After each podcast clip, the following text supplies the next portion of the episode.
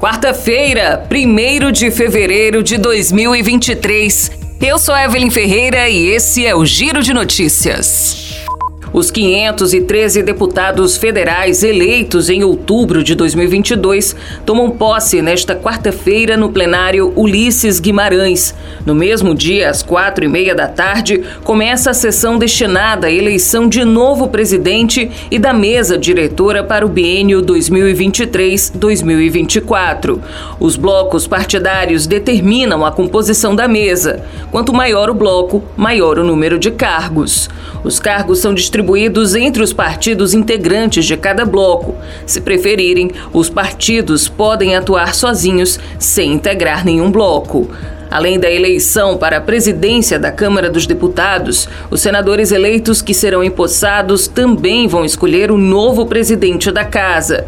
Disputam o cargo Rodrigo Pacheco, do PSD de Minas Gerais, que busca a reeleição com o apoio do presidente Luiz Inácio Lula da Silva, do PT, Rogério Marinho, do PL do Rio Grande do Norte, que tem o apoio do ex-presidente Jair Bolsonaro, do PL, e Eduardo Girão, do Podemos do Ceará, que apoia pautas da agenda conservadora, mas corre por fora da disputa.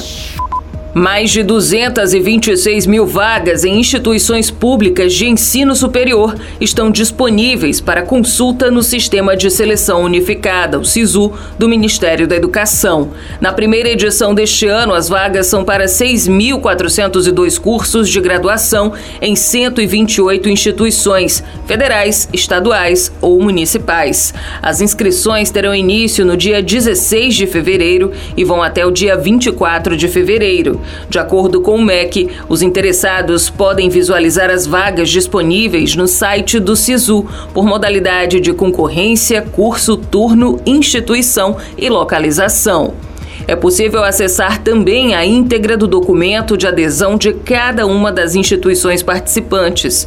Para participar da seleção do SISU, o candidato precisa ter feito o Enem 2022, não ter zerado a nota da prova de redação e não ter participado do exame como treineiro.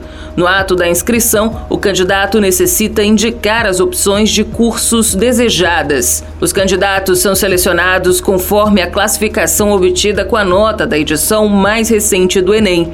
O resultado será divulgado no dia 28 de fevereiro. O Brasil encerrou o ano de 2022 com saldo positivo de mais de 2 milhões e 100 mil novas empresas abertas e registra um total de quase 20 milhões e 200 mil empreendimentos ativos. De acordo com dados do mapa de empresas elaborado pelo Ministério do Desenvolvimento, Indústria, Comércio e Serviços, quase 4 milhões de empresas foram abertas e quase 2 milhões fecharam as portas. Na comparação com 2021, Houve queda de 4,8% no número de aberturas, enquanto 20% a mais foram fechadas.